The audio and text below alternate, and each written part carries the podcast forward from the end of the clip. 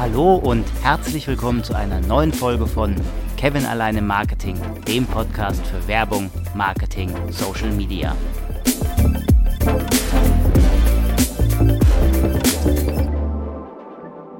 Letzte Woche ging es um Kundenzufriedenheit und da hatte ich dir ja versprochen, dass ich dir ein paar Modelle und Analysemethoden vorstelle.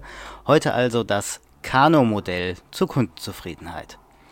Das Kano-Modell ist ein Modell, um den Zusammenhang zwischen den Eigenschaften eines Produkts oder einer Dienstleistung und der Kundenzufriedenheit darzustellen.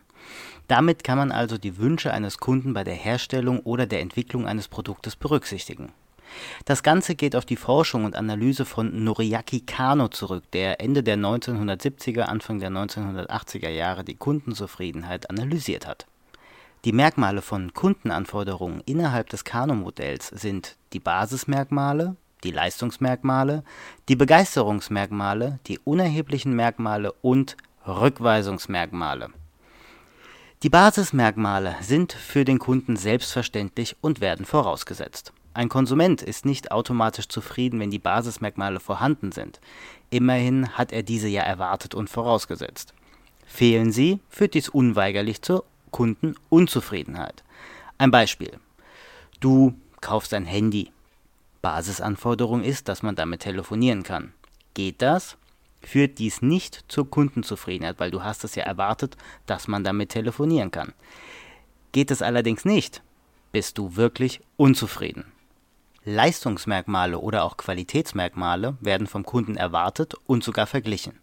Sie sind wichtig für den Markterfolg und um einen gewissen USP zu erhalten. Ein Beispiel. Stell dir das Handy vor, was du gekauft hast, mit einem hohen Akkuverbrauch. Je nach Handy bist du damit natürlich wirklich nicht zufrieden. Ist der Akkuverbrauch aber niedriger als erwartet, kann das deine Kundenzufriedenheit steigern. Die Begeisterungsmerkmale dienen, wie der Name schon sagt, dazu, den Kunden zu begeistern. Es ist nicht schlimm und führt auch nicht zur Unzufriedenheit, wenn sie fehlen. Sie werden vom Konsumenten nicht erwartet. Sie werden zusätzlich genutzt, um sich von der Konkurrenz abzuheben. Bleiben wir beim Handybeispiel. Du hast das Handy gekauft, der Akkuverbrauch ist relativ niedrig und du stellst fest, da ist eine Schutzfolie drauf. Du bist also begeistert, weil du hast die Schutzfolie nicht erwartet. Würde sie fehlen, ist es nicht schlimm, weil du hast sie sowieso nicht erwartet, du hast damit gar nicht gerechnet. Aber Vorsicht, Begeisterungsmerkmale können auch in Basismerkmale umschwenken. Unerhebliche Merkmale haben keinen Einfluss auf die Kundenzufriedenheit. Egal ob die Merkmale vorhanden sind oder nicht. Wenn wir nochmal beim Handybeispiel bleiben, früher gab es im Handy als Vorgänger von Bluetooth die Infrarotschnittstelle.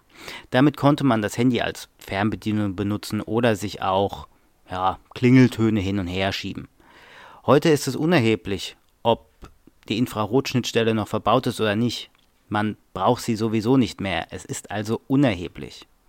Rückweisungsmerkmale führen zur Unzufriedenheit, wenn sie vorhanden sind.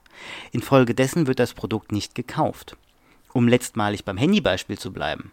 Das neue Betriebssystem von Huawei, Harmony OS, es kann sein, dass viele Konsumenten das neue Huawei aufgrund des Betriebssystems nicht kaufen. Es liegt also ein Rückweisungsmerkmal vor. Grafisch kann man das Kano-Modell natürlich auch darstellen, wird beim Podcast zugegeben allerdings ein bisschen schwierig. Google einfach mal nach Kano-Diagramm. Das war's schon wieder für heute. Ein kurzer, schneller Einstieg und Abriss ins Kano-Modell. Nächste Woche geht's dann mit den Analysemethoden weiter. Lass mir gerne ein Like oder einen Kommentar da oder schreib mir unter kevinalleinim Marketing at outlook.de. Wir hören uns, bis dann.